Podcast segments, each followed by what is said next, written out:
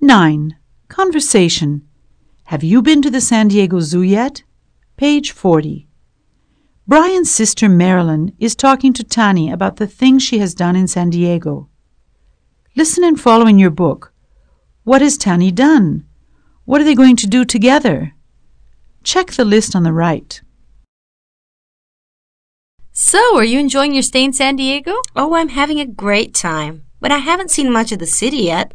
Hey, I have the day off tomorrow and I can show you around if you want. That'd be great, thanks. Have you been to the San Diego Zoo yet? Why don't we go? Oh, I've already been there. Really? When did you go there? Yesterday, actually. I spent the whole afternoon there. That place is incredible.